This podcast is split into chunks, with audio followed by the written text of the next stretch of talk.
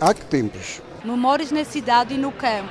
Há que tempos? Os dias das lojas antigas na Madeira. Há que tempos? Vivências para recordar e ouvir na rádio. Antena 1.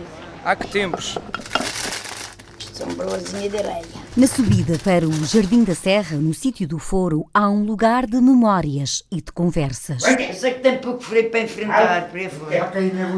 Ajuda um bocadinho em tudo. Conhece os clientes todos? Sim, senhora. Quando subiu a cerveja, põe-me no, num livrinho sujamente no computador. E faço à mão e depois o sujo para pôr no computador. Gosto também de contar clientes e eu também a gente ajuda a conversar, e co- conviver com as pessoas. Bom dia! Aí está o patrão. Bem, obrigada. Atrás do balcão está Filomena Barros. O patrão é o Sr. Gaspar, conhecido por todos no Jardim da Serra. É o proprietário do agora mini mercado e antes mercearia.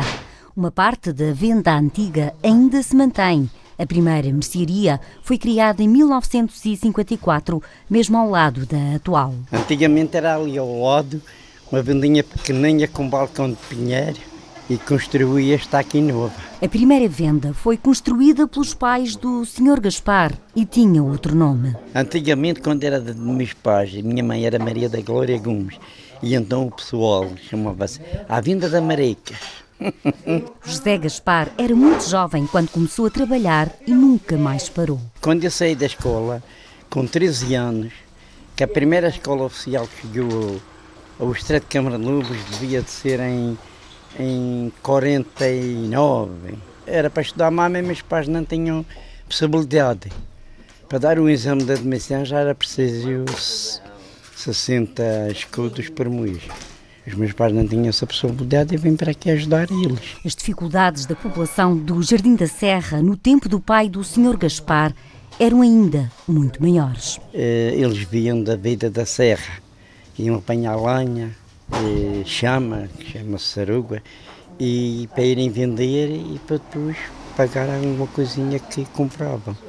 Era um meio muito pobre. Hoje já toda a gente lida com dinheiro para o dia a dia, não é que tenham dinheiro parado, que isto aqui é uma freguesia pobre. Pensam umas coisinhas cada qualidade, é é chamado um arremedeiro dos pobres. A zona é marcadamente rural e os produtos da terra têm procura.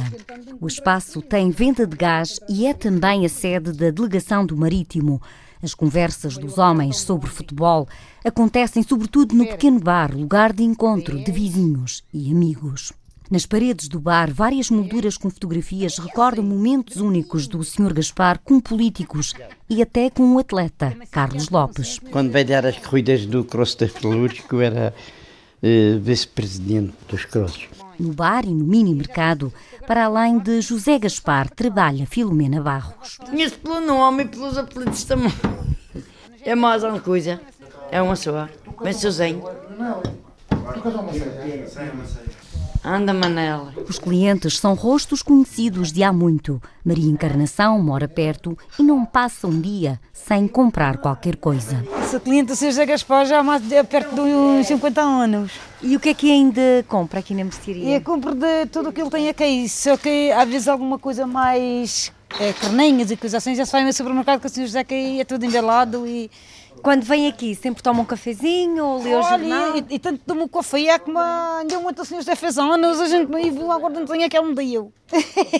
Momentos depois, entra Isabela Grela, também uma cliente de décadas. Oh, já, sou, já fui cliente e já me tirei a cair, mas se cair, vou vendo sempre.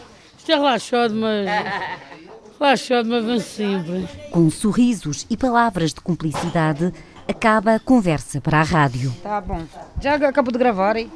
Manzoda, Sr. José, um beijinho.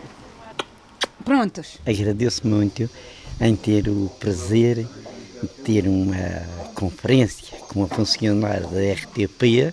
Se vou ouvir esta conversa, não sei. E estará o Sr. Gaspar a ouvir esta história? Lá no Cine, no sítio do Foro?